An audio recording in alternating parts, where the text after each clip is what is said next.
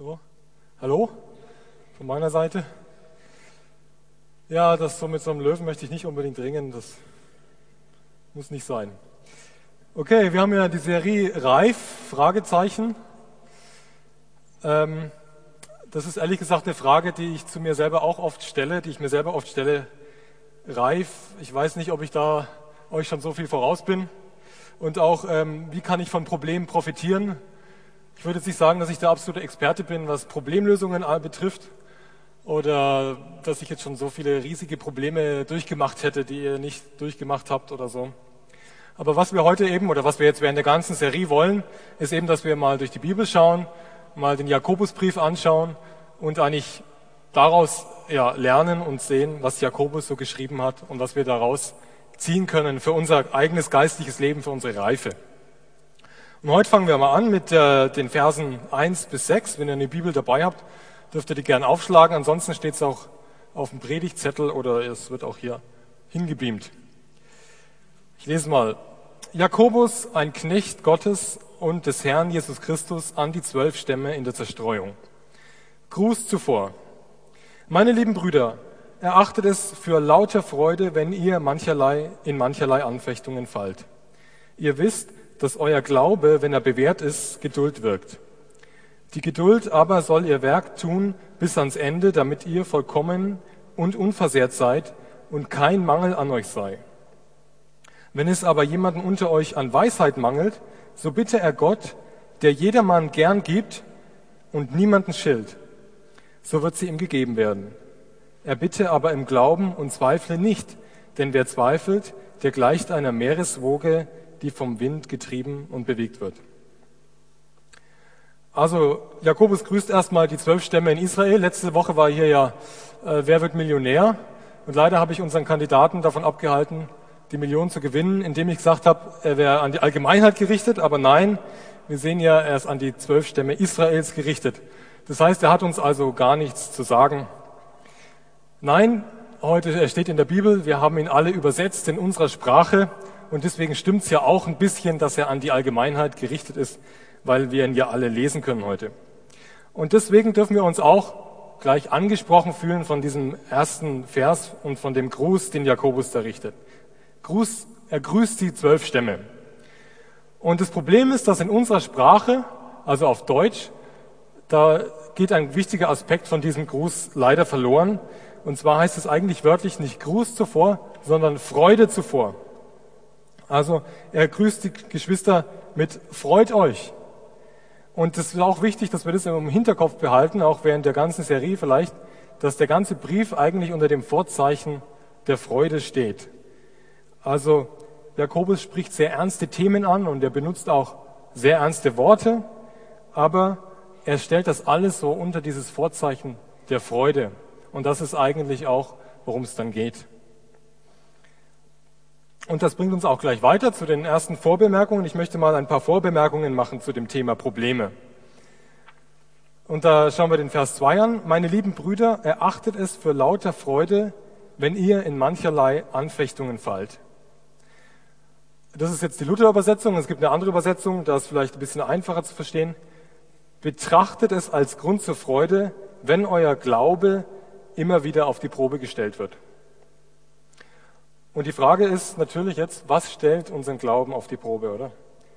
Was ist sozusagen, ja, wann sind wir versucht, diesen Glauben mal abzulegen, zur Seite zu legen, ihn vielleicht einmal schnell zu vergessen?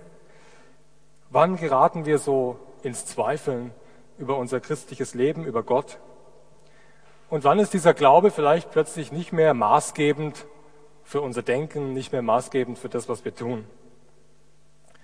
Und das ist ja normalerweise weniger der Fall, wenn es uns einfach gut geht.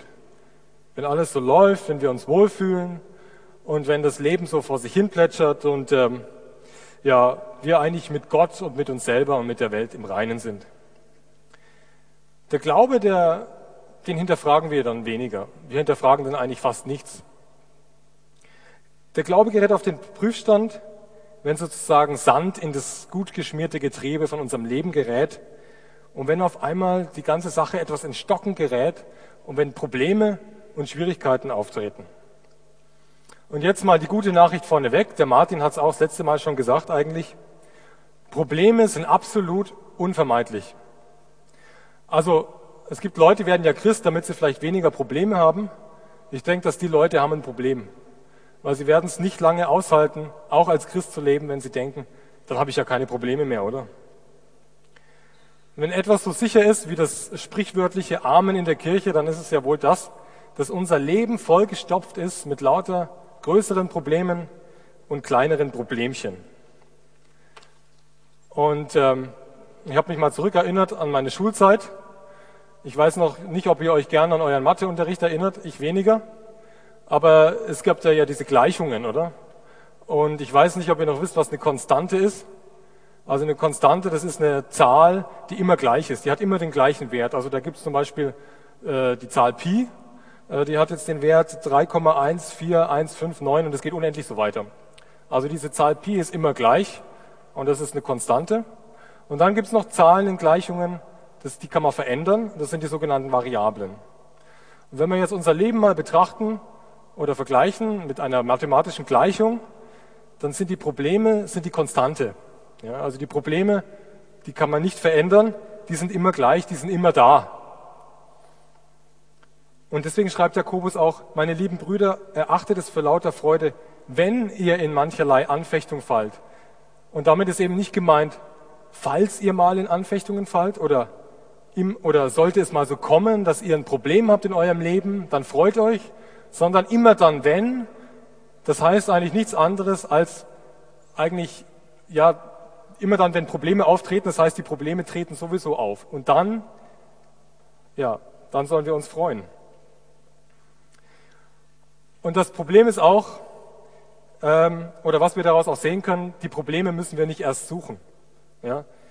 Es geht nicht darum, also so den christlichen Märtyrer zu spielen. Es gibt ja auch diese Einstellung, äh, die nur nach dem Motto geht, ich fühle mich erst dann richtig geistlich oder ich fühle mich erst dann richtig nah bei Gott, wenn es mir schlecht geht. Und ähm, eigentlich brauche ich die Probleme, damit ich im, im Leben oder mit, mit Gott, damit ich nahe bin bei Gott und ich fühle mich erst in meiner Depression so richtig wohl. Also das kann auch passieren. Aber das ist nicht das, was äh, Jakobus hier meint oder freut euch, wenn Anfechtungen kommen. Denn die Schwierigkeiten kommen sowieso und um die brauchen wir uns keine Sorgen zu machen. Wir sollen uns nicht über die Probleme freuen. Das sehen wir auch zum Beispiel im Thessalonikerbrief, da schreibt der Paulus, seid dankbar in allen Dingen, das heißt aber nicht, sei dankbar für alle Dinge. Das ist also ein Unterschied. Sei dankbar in allen Dingen. Und das ist jetzt so der Schlüssel, damit diese Gleichung trotzdem aufgeht, die Gleichung unseres Lebens. Also wir haben die Probleme, die sind konstant. Was ist die Variable, die sich ändern muss, damit die Gleichung am Schluss doch aufgeht, damit es nicht eine Ungleichung ist? Und was können wir ändern? Was ist veränderbar? Und was Jakobus hier anspricht und was veränderbar ist, das ist unsere eigene Einstellung zu, zum Leben, das ist unsere Einstellung zu den Problemen. Und das ist das, was Jakobus anspricht in dem Brief hier, in den ersten zwei Versen. Betrachtet es als Grund zur Freude. Und dieses Betrachten oder es dafürhalten eigentlich als Grund zur Freude, das ist eben eine bewusste Entscheidung. Und es ist nicht so, dass wir uns wegen den Problemen freuen oder den Umständen, sondern es ist vielmehr so, dass wir uns trotz den Umständen und Problemen positiv bleiben können. Oder zumindest Jakobus kann trotzdem positiv bleiben. Und äh, das, denke ich mal, das stößt uns ein bisschen auf. Es ist ein bisschen, es ist nicht klar, warum wir uns freuen sollen, wenn Probleme kommen. Also es ist etwas, was uns erst einmal etwas schräg reinkommt sozusagen. Wie kommt Jakobus zu dieser Einstellung? Wie kann er sowas schreiben? Weiß er denn überhaupt, von was er redet? Kennt er das Leben nicht? Hat er nie erfahren, was es heißt, jemanden zu verlieren? Hat er nie erfahren, was es heißt, verlassen zu werden? Weiß er nicht, was es bedeutet, keinen Sinn mehr zu sehen? Am liebsten alles aufzugeben? Vielleicht hat sich der Jakobus nie als Versager gefühlt in seinem Leben. Vielleicht ist er nie in der Schule ausgelacht worden und vielleicht ist er auch nicht einer von denen, die immer ständig die gleichen Fehler machen. Vielleicht hat er sich auch nie gefragt, ob dieser Gott da oben überhaupt antwortet. Vielleicht hat er immer gleich Antworten bekommen. Vielleicht ist er nie ins Zweifel gekommen, ob Gott überhaupt existiert. Dann wäre es natürlich einfach, sowas zu schreiben. Freut euch. Wie kann Jakobus positiv bleiben? Und ich kann mir nicht vorstellen, dass der Jakobus damals in irgendeiner Weise ein einfacheres Leben jetzt führen konnte als wir heute. Ich würde sogar eher davon ausgehen, dass wir heute eigentlich sehr viel weniger Grund zum Jammern hätten, als das damals der Fall gewesen ist. Und trotzdem, er versteht diese Zeit der Anfechtungen und der Probleme nicht als Fehler, sondern bei aller Schwachheit als eine, als eine Zeit, in der die Kräfte wachsen. Ja, er versteht sogar die Anfechtungen eigentlich als eine Zeit, in der überhaupt die wesentlichen Dinge unseres Lebens passieren. Jakobus weiß, dass er durchaus von den Problemen profitiert und dass diese Probleme ihn letztlich reifen lassen. Ja, für ihn sind Probleme eigentlich eine Chance. Sie sind eine Chance, einen Schritt zu tun, einen Schritt nach vorne zu kommen. Und warum das so ist, warum er sie als Chance begreift, das beschreibt er jetzt in den nächsten Versen. Probleme erzeugen Geduld. Vers 3 geht's weiter. Und wisst, dass euer Glaube, wenn er bewährt ist, Geduld wirkt. Eines der auffälligsten Merkmale heutzutage ja in unserer Zeit ist, dass eigentlich keiner mehr Zeit hat. Also, ich meine, ihr habt das sicher auch schon oft gehört und das ist vielleicht auch schon etwas abgedroschen und so und das ist schon hundertmal wiederholt. Ähm, das Leben wird immer schnelllebiger oder das wird immer, ähm, die Dinge gehen immer schneller voran und Zeit ist nicht gerade ein Luxusgut, sondern eigentlich ist es so, dass keiner wirklich Zeit hat. Alles muss immer gleich passieren. Wir müssen immer alles gleich haben. Und Geduld ist jetzt nicht was, was, was heute eine große Tugend ist. Und ich habe das wieder gemerkt bei der Euro zum Beispiel. Da war also die Euro hatte noch gar nicht angefangen, die Europameisterschaft. Da ging es auf einmal in den Medien los. Hilfe, es ist ja noch gar keine Euphorie da. Wo ist denn die Euphorie überhaupt? Es ist gar keine Fußball-Euphorie im Land, in der Schweiz. Und es war fast schon wie so eine Panik. Ähm, was haben wir denn falsch gemacht? Was müssen wir ändern? Und dann wurde sofort versucht, irgendwie Lösungen zu finden. Man muss mehr Fußballer auf Trams kleben, man muss mehr Werbung machen, man muss Fanzonen größer machen und alles Mögliche. Man muss dies und jenes machen und so weiter und so fort. Und dann in einem Interview vorher, vor der Euro, die Euro hat noch gar nicht angefangen, haben sie den Beauftragten, der also das alles verantwortet, gefragt, ja, was machen Sie denn jetzt, damit die Euphorie endlich da ist? So als ob dieser arme Mann, der da sitzt auf seinem Stuhl, irgendwas machen kann, damit die Leute plötzlich begeistert sind von Fußball. Oder? Und eigentlich ist es ja so, man hätte nur ein bisschen mehr Geduld haben brauchen. Und man hätte auch zugegebenermaßen ein bisschen mehr Glück haben brauchen für die Nationalmannschaft. Aber ich bin sicher, wenn die Schweizer Nati über die Vorrunde rausgekommen wäre, dann wäre die Schweiz in einer ziemlichen Euphoriewelle versunken. Gut, es ist nicht ganz so gekommen, aber so ist es eigentlich damals in Deutschland gewesen bei der WM. Auf einmal kam das, die, die Mannschaft kam weiter und das hat eigentlich erst die Euphorie ausgelöst. Es geht also darum, wir wollen es immer gleich haben, wir wollen es selbst machen können. Stellen wir uns mal vor, wir wären ein Holzfäller. Also wir, haben, wir sind Holzfäller und vor uns ist ein riesiger, großer Baumstamm und wir müssen jetzt diesen Baumstamm zersägen. Und dann fangen wir an zu sägen und wir arbeiten an diesem Baumstamm und wir merken, es geht nicht so richtig vorwärts. Es geht nicht so richtig, weil die Säge ist nicht richtig scharf. Sie ist, es ist eine stumpfe Säge, die wir haben. Und ja, wir merken das, aber es ist uns eigentlich egal, weil wir müssen jetzt schnell weitersägen, weil wir müssen ja vorwärts kommen und diesen Stamm durchsägen. Und wir haben jetzt keine Zeit, die Säge mal abzusetzen, vielleicht mal die Säge anzuschauen, ist sie vielleicht scharf und sie zu schärfen. Dafür müssen wir ja uns anhalten, dafür müssen wir ja eine Pause machen. Aber wir wollen keine Pause machen, weil wir dann nicht mehr das Gefühl hätten, dass es vorwärts geht. Dann, dann hätten wir einfach den Eindruck, es würde stillstehen. Und deswegen machen wir einfach weiter und sägen und sägen und sägen. Und wenn wir uns kurz Zeit genommen hätten, vielleicht die Säge ab, mal abzusetzen, mal innezuhalten und die Säge zu schärfen, wären wir vielleicht trotzdem am Schluss schneller zum Ziel gekommen. Und was ist, wenn in bestimmten Bereichen von unserem Leben es auf einmal, wenn, unsere, ja, wenn bestimmte Bereiche auf einmal ins Stocken geraten? Wenn Probleme auftauchen? Wenn die Säge nicht richtig scharf ist, wenn sie uns aufhält, dann werden wir ungeduldig. Oder es ist einfach lästig, dass es nicht richtig vorwärts geht. Aber die Frage ist eben, die wir uns stellen können, nehmen wir das Problem dann zum Anlass, um die Säge zu schärfen? Oder sägen wir einfach weiter mit der stumpfen Säge. Sind Probleme für uns nutzlose Wartezeiten? Sind Wartezeiten für uns vielleicht ein Problem? Also zum Beispiel das Single-Dasein ist so eine Wartezeit. Und man kann jetzt zum Beispiel die Zeit als Single entweder verwenden, indem man in Selbstmitleid sich irgendwo vergräbt, oder man kann sie auch einfach vertrödeln, die man kann in Torschlusspanik geraten und total hastig werden und ähm, irgendwelche Willkürentscheidungen treffen. Ich habe mir ehrlich gesagt über das Single-Dasein äh, lange Zeit nicht sehr viel Gedanken gemacht. Ich habe es einfach so vor mich hin flattern lassen. Aber irgendwann ist mir bewusst geworden, dass es auch Zeit ist, die an mir vorbeigeht und ich muss diese Zeit auch anfangen, schätzen zu lernen. Weil, weil sie mir auch Freiheiten gibt und Möglichkeiten, die ich vielleicht nie wieder haben werde.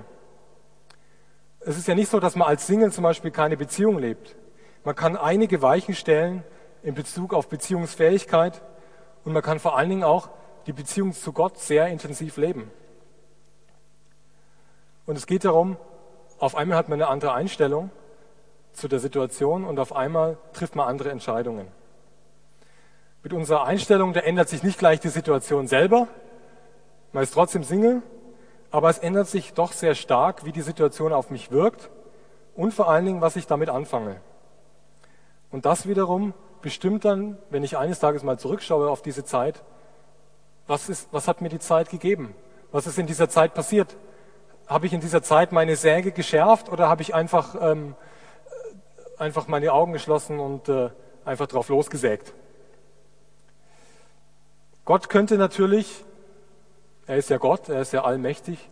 Solche Wartezeiten auch einfach abschneiden. Er könnte einfach uns einen tollen Job geben. Er könnte uns ein tolles Haus geben, was er ja manchmal macht, wie wir heute gehört haben.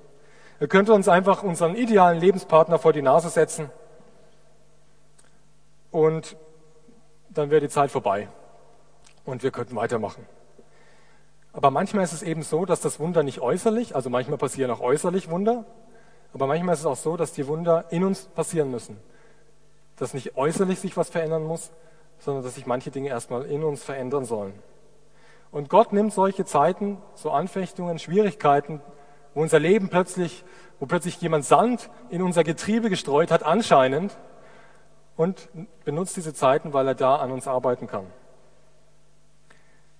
Er möchte, dass wir Vertrauen entwickeln und vielleicht auch ein bisschen Geduld lernen. Ich war selbst vor einiger Zeit war ich auf Jobsuche und ich habe hier vorher ein Praktikum gemacht und dann war noch nicht klar, wie es weitergeht in meinem Leben.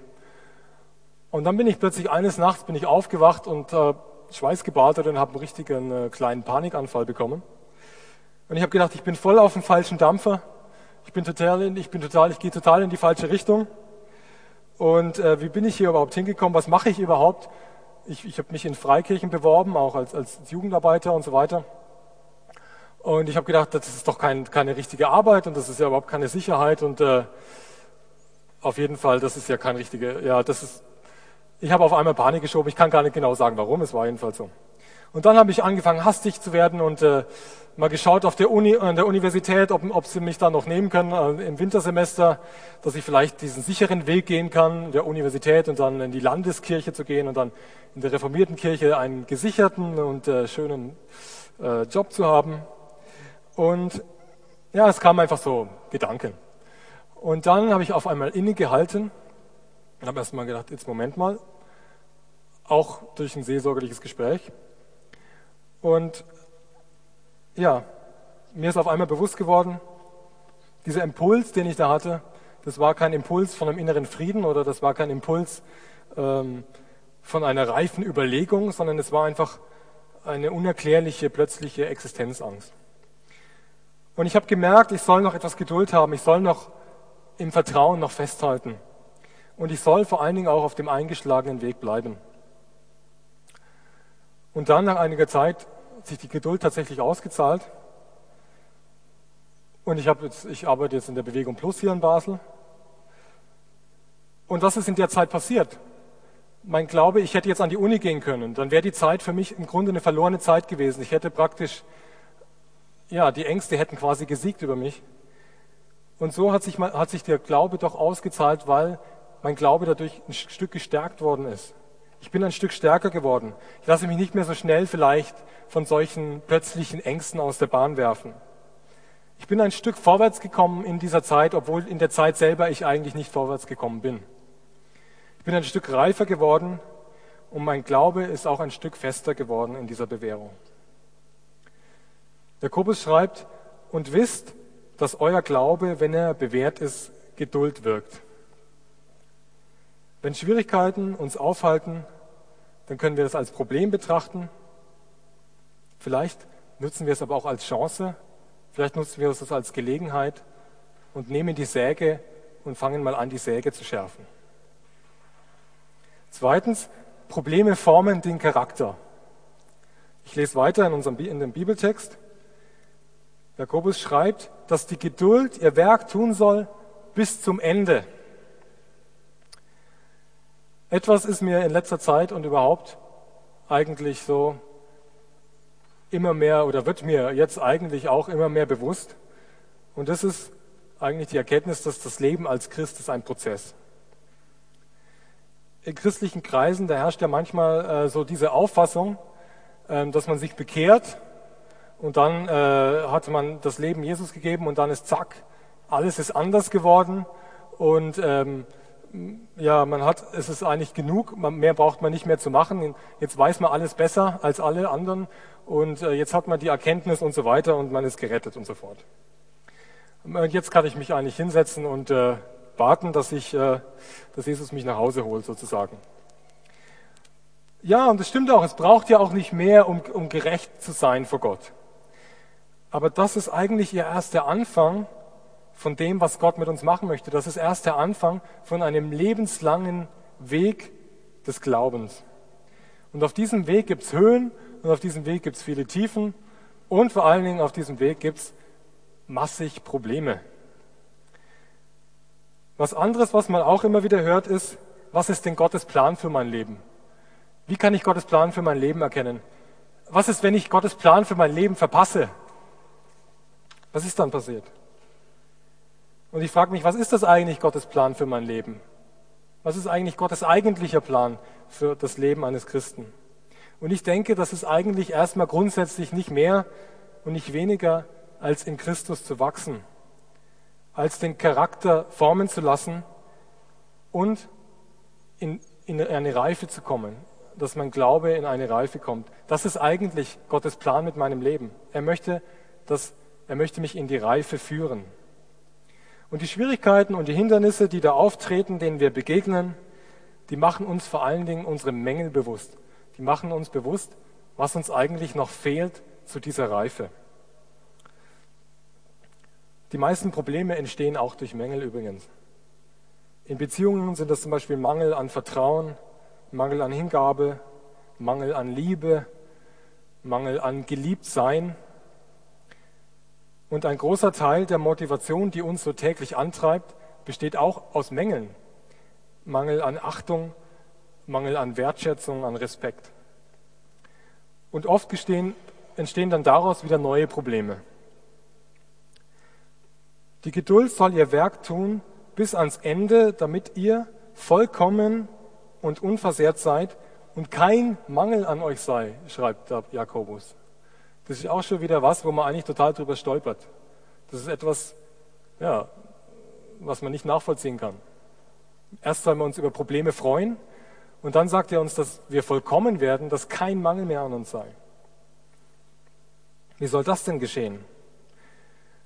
Und äh, ich denke, das wird nicht so passieren, indem wir Supermann werden, indem wir ähm, so eine Art Übermensch werden, so ein Mensch auf einem höheren Level, oder wie das bei Scientology ist, dass man immer ein Level höher kommt und ein Level höher kommt. Und irgendwann ist man einfach auf einem anderen Level als die anderen alle. Und äh, irgendwann ist man dann fast selber Gott.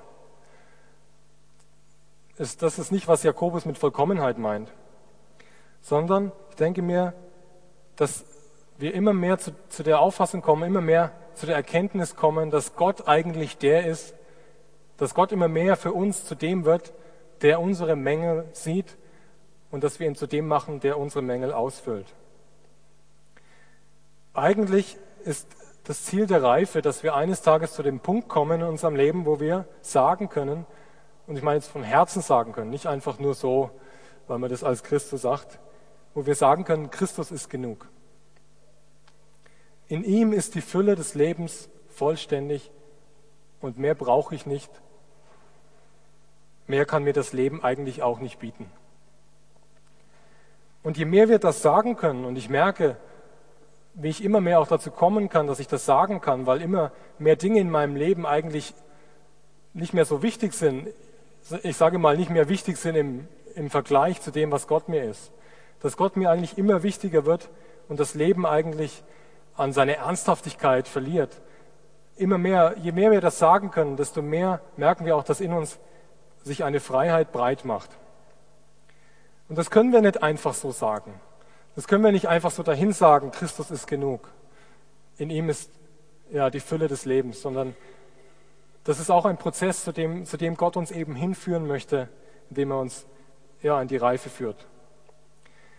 Aber an uns liegt es jetzt, dass wir dranbleiben, dass wir ja, diesen Prozess zulassen, dass wir nicht weglaufen und dass wir es wirklich durchschreiten und unseren Charakter auch formen lassen.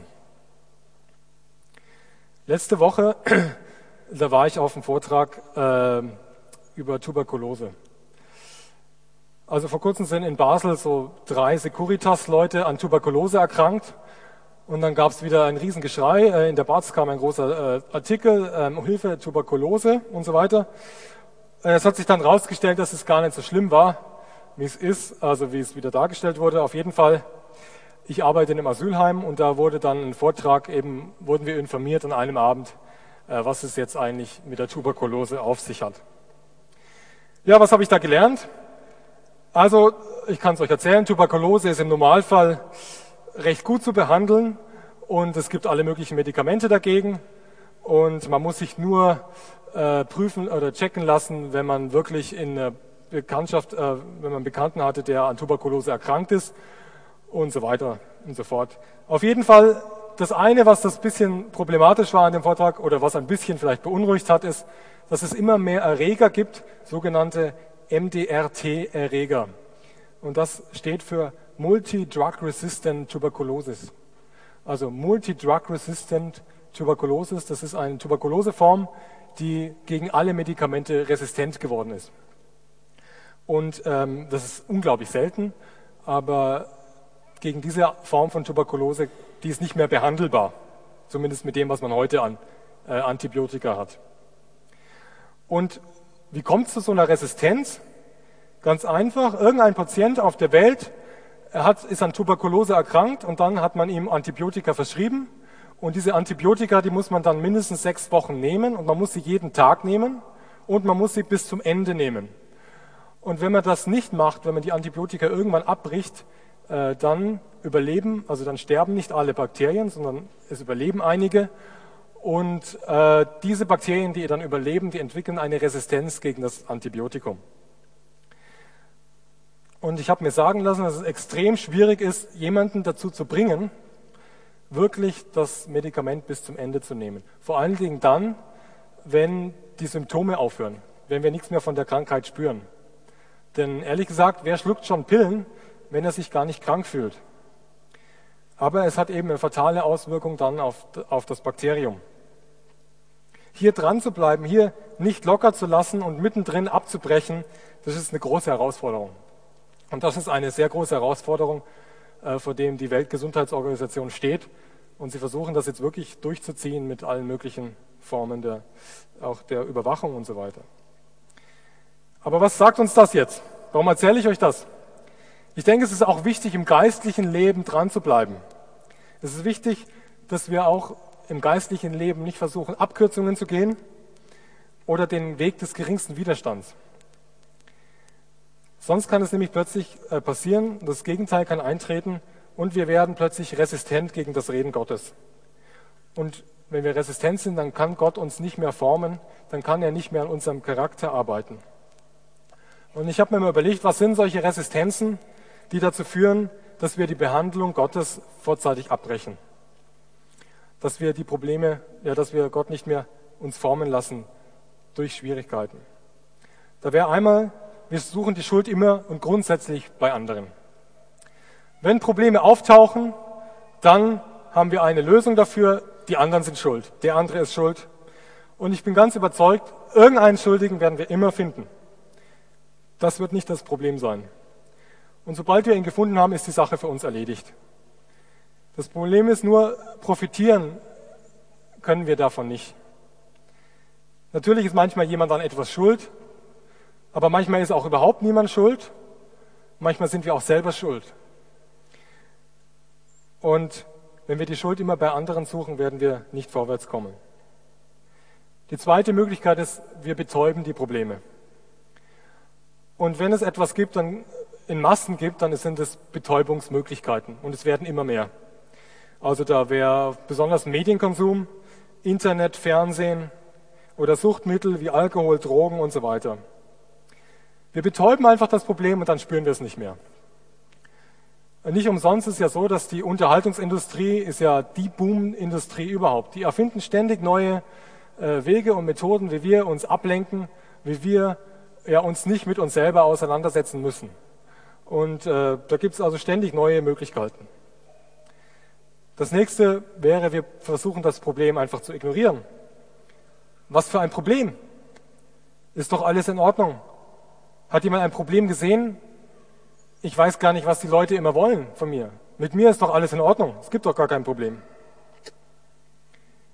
Wir können auch vor den Problemen einfach fliehen. Das ist das kann ich so machen, indem ich mich immer dort aufhalte, wo ich das Problem nicht vermute.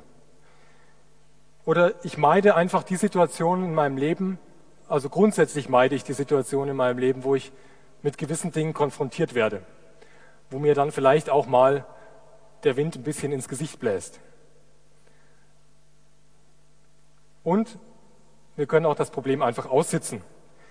Ich muss sagen, ich persönlich bin einer, ein Anhänger dieser Methode. Also ich sitze gerne Probleme aus. Ich tue dann einfach so, als ob ich gar nicht da wäre oder ich verstecke mich vor dem Problem und dann schiele ich immer so um die Ecke, ob es noch da ist. Und wenn es nicht mehr da ist, dann komme ich raus. Oder wenn es sich nicht mehr bewegt. Und wenn es sich nicht mehr bewegt, dann denke ich, ist das das Problem ist gegessen oder ich kann mich wieder zeigen. Das Problem ist einfach, das Problem bewegt sich zwar nicht mehr, aber es ist trotzdem noch da.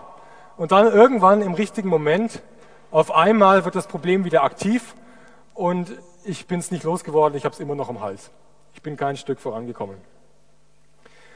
Und das sind alle Strategien, die wir so entwickeln und in denen wir manchmal auch zum Meister werden, um die Spannung und um den Druck, den Probleme in unserem Leben ausüben, einfach nicht mehr aushalten zu müssen. Wir verschaffen uns schnelle, aber trügerische Erleichterung. Die Geduld soll ihr Werk tun bis ans Ende, damit ihr vollkommen und unversehrt seid und kein Mangel an euch sei. Und das Wort, das hier für Geduld steht, das heißt noch mehr als Geduld. Das ist nicht einfach nur Geduld, das heißt eigentlich Durchhaltevermögen, Standfestigkeit. Das ist eigentlich das Vermögen, unter Druck stehen zu bleiben, stehen bleiben zu können. Und wir wissen alle, die schönsten Diamanten, die schönsten Edelsteine sind nur deswegen so schön, weil sie in ihrer Entstehungsphase in der Erde unter einem enormen Druck gestanden haben. Und dann ist ein wunderschöner Diamant daraus geworden. Und unser Charakter, der ist auch so wie ein Diamant. Wenn wir ehrlich sind, ohne Druck wird sich an dem Charakter nicht viel ändern. Ohne Druck kann Gott da nicht viel dran formen. Und so braucht manchmal Gott auch ein bisschen Druck in unserem Leben, damit auch unser Charakter zu einem schöneren Edelstein werden kann. Wie gehen wir also um, wenn Probleme kommen? Was können wir tun, damit er daran arbeiten kann? Da wäre einmal Freude, wie schon am Anfang erwähnt. Der ganze Brief steht unter dem Vorzeichen der Freude. Die Freude am Herrn ist eure Stärke. Wir freuen uns nicht über die Anfechtung, aber wir dürfen anfangen zu lernen, uns in der Anfechtung trotzdem freuen zu können. Seid dankbar in allen Dingen. Wir können Gott danken, weil wir wissen, dass Gott aus Schlechtem Gutes machen kann. Was macht den Unterschied? Unsere Einstellung. Es gibt ja den schönen Spruch, es gibt kein schlechtes Wetter, es gibt nur schlechte Kleidung. Wir wissen, dass Probleme sowieso unvermeidbar sind. Erlauben wir diesen Problemen nicht, uns die Freude zu nehmen. Viktor Frankl war ein jüdischer äh, Psychologe, der wurde von den Nazis in ein Konzentrationslager gesperrt. Und er hat gesagt, sie zogen mich nackt aus, sie nahmen mir alles, mein Ehering, die Uhr, ich stand nackt vor ihnen und auf einmal habe ich was begriffen. Obwohl sie mir alles nehmen konnten, meine Frau, meine Familie, meinen Besitz, sie konnten mir nicht die Freiheit nehmen zu entscheiden, wie ich darauf reagieren werde. Nehm, lassen wir uns nicht die Freiheit nehmen und uns entmutigen zu lassen durch die Probleme. Lassen wir nicht ja, uns in eine Ecke drängen, sodass wir völlig entmutigt sind. Das zweite ist das Gebet. Bete. Probleme sind die wichtigste Zeit im Leben, um zu beten. Und lass die Probleme auf keinen Fall zwischen dich und Gott kommen. In Vers 5 geht es weiter. Wenn es aber jemand unter euch an Weisheit mangelt, so bitte er Gott, der jeder Mann gern gibt und niemanden schilt, also niemanden äh, schimpft. So wird sie ihm gegeben werden. Wenn es jemand unter euch an Weisheit mangelt, so bitte er Gott, der jedermann gern gibt und niemanden schilt. So wird sie ihm gegeben werden. Das ist eine ganz spezielle Verheißung, die Gott uns gibt in der Situation von Problemen. Wenn du nicht weiter weißt, dann bete um Weisheit. Und Gott ist der allerletzte, der solche Gebete nicht hört. Betäube das Problem nicht, ignoriere es nicht einfach, versteck dich nicht. Und wenn du dich ihm nicht stellst, dann fang an zu beten. Bete darum, dass du die Situation besser verstehen kannst. Herr, was willst du mir durch das Problem zeigen? Was soll ich lernen? Welche Charaktereigenschaften soll ich lernen? Wie kann ich das Problem lösen? Und dann such nach Lösungen, nach echten Lösungen aber. Auch natürlich nach, mit dem Rat und mit dem Beistand von anderen Menschen. Martin hat ja schon letzte Woche gesagt in seiner Predigt, ein reifer Mensch ist ein Mensch, der geduldig, ein geduldig betender Mensch. Ein Mensch, der es gelernt hat, in Problemen nicht einfach ähm, ja, sich zu verstecken, sondern der gelernt hat, in Problemen anfangen zu beten. Dieses Beten durchzuhalten, ist das, was manchmal sehr schwer sein kann. Aber ich denke, dass dieses Beten, das ist wie dieses Antibiotika, das wir einfach nehmen bis zum Ende. Und es ist nicht einfach, dieses äh, Medikament zu nehmen, aber es wird uns davon abhalten, Resistenzen aufzubauen. Beten ist unerlässlich. Und der letzte Punkt heute, was passiert, wenn Probleme auftauchen? Relax. Das habe ich ähm, von Rick Warren abgeschrieben. Rick Warren gibt den Rat, wenn du Probleme hast in deinem Leben, dann fang an zu relaxen. Und es ist ja wirklich so, also ich gebe es zu, viele Probleme, die sind so groß, dass, wir, dass sie uns erdrücken. Oft ist es so, dass Probleme, dass wir mit Problemen überhäuft sind, dass wir kein Land mehr sehen können und wir auch völlig nicht in der Lage sind, ja, in diesem Problem standzuhalten dass wir völlig nicht in der Lage sind, da ja irgendwo noch, ja, noch festzubleiben, ja, geschweige denn irgendwas, irgendwie daraus zu wachsen oder so. Häufig ist in unserem Leben so, dass wir nichts mehr machen können. Und was bedeutet relaxen? Relaxen bedeutet, gib die Sache an Gott ab. Das ist Glaube. Und das ist auch das, worum sich der Text bei Jakobus eigentlich, wenn man genau anschaut, dreht. Jakobus schreibt nämlich nicht eigentlich das, was wir alles machen sollen, wenn Probleme auftauchen, sondern es geht eigentlich darum, was Gott alles tut, wenn Probleme auftauchen. und was er tun kann, wenn wir ihn denn lassen, wenn wir ihn denn hinlassen, wenn wir nicht weglaufen, wenn wir ihn mit einbeziehen. Von uns ist meistens nur verlangt, dass wir da bleiben. Und wie in Vers 6 steht, nicht zu Leuten werden, die dann ja, vom Wind hin und her getrieben werden, sondern dass wir ja, ruhig werden, dass wir das Problem abgeben und sagen, Gott, ich weiß jetzt nicht weiter, ich sehe kein Land, aber du bist Gott, du kannst mir helfen. Und die Veränderung, die dadurch entsteht, die können wir auch nicht selber hervorbringen, sondern die Veränderung ist auch etwas, was nur Gott in uns wirken kann. Und darum lassen wir uns nicht entmutigen von Problemen, lassen wir uns nicht erdrücken, lassen wir uns nicht von Problemen auf, auf irgendwelche anderen Wege abbringen, lassen wir uns nicht, ja, lassen wir nicht zu, dass die Probleme ja, uns alle Freude nehmen und vor allen Dingen lassen wir nicht zu, dass die Probleme uns von Gott wegtreiben.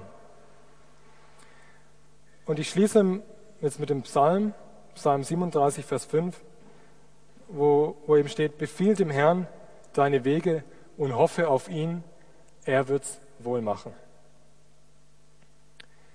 Ich möchte noch mit dem Gebet schließen. Herr Jesus Christus, du siehst jeden einzelnen von uns, die wir jetzt hier in dieser Kirche sitzen und jeder einzelne von uns trägt einen großen Rucksack mit sich.